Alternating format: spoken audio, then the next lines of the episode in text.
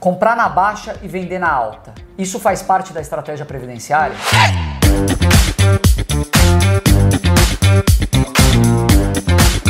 Comprar na baixa e vender na alta. Você já ouviu isso com certeza, mas isso faz parte da estratégia previdenciária? E se não fizer, é possível? Bom, a gente vai te explicar. Mas antes, não se esquece de se inscrever no nosso canal, ativa o sininho e dá um like aqui embaixo. Bom, todo mundo fala dessa verdade absoluta. Para vencer na bolsa é muito fácil. É só comprar na baixa, vender na alta e pronto, eu tô rico. Qualquer Zé Mané consegue É fazer assim que isso. funciona? É. O difícil é você saber quando que é a baixa e quando que é a alta, né? Porque se você for se basear em índice, a gente praticamente não olha para isso porque a Não. gente não compra índice. A gente compra participação em empresas. Então, o índice pouco importa nesse caso. Então, muita gente às vezes se baseia, putz, viu o William Bonner lá falando, meu Deus, a bolsa subiu 10%. É aí que eu quero estar. Então entra todas aquela- aquelas questões psicológicas, né, que a gente chama de finanças comportamentais no mundo dos investimentos, que mexe com a sua cabeça e aí você fala, bom, eu preciso estar aí. Se tá todo mundo entrando, então é porque agora é o momento. Aliás, Não o é primeiro assim. indício, né, Lu? Se tá falando no Jornal Nacional, na primeira manchete, é, porque provavelmente a bolsa tá em alta, tá num momento para você tomar cuidado. Então, a gente particularmente não acredita nisso de comprar, vender, comprar, vender, porque isso além de te tirar o sono, é muito difícil de executar na prática.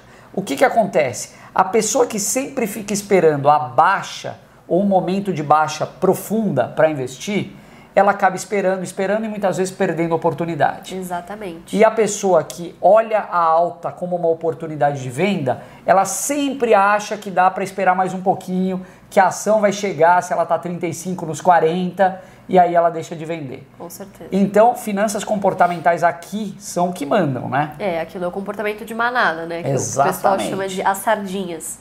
Então não pode ouvir o youtuber, não pode ver uma notícia boa no jornal, que bom é essa aí que eu vou ganhar 200% em um mês. É isso que Isso o não pessoal pensa. Qual que é a próxima Magazine Luiza? É. E não é bem assim que funciona o Não é bem assim. Então, quer dizer, olhou o Jornal Nacional falando que a bolsa está explodindo, toma cuidado. Não é que é para correr para o home broker, é. É. justamente o contrário. Exatamente. Eu acho que a lição aqui é, quando você investe baseado em notícia, ou seja, é, tentar acertar o timing, muitas vezes você vai acabar se dando mal porque, enfim, a oportunidade já passou, pessoal.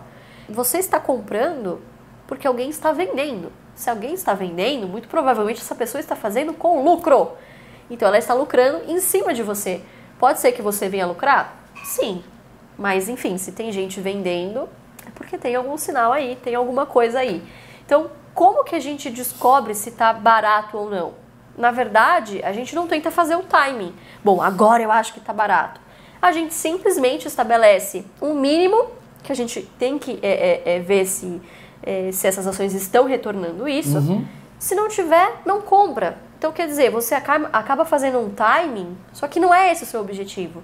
O seu objetivo é você comprar boas empresas a bons preços. E como você descobre isso? Se elas estão pagando bons dividendos. Então, assim, em resumo, se você tiver com recurso na mão e o preço que você considera atrativo se apresentar, é a hora de você comprar. É isso aí. Então não fica esperando a bolsa cair mais ou o momento ideal, porque o momento ideal não existe. Quem cria o momento ideal é você, tá bom? Então é isso aí, pessoal. Espero que vocês tenham gostado e não se esquece de deixar seu comentário aqui no vídeo.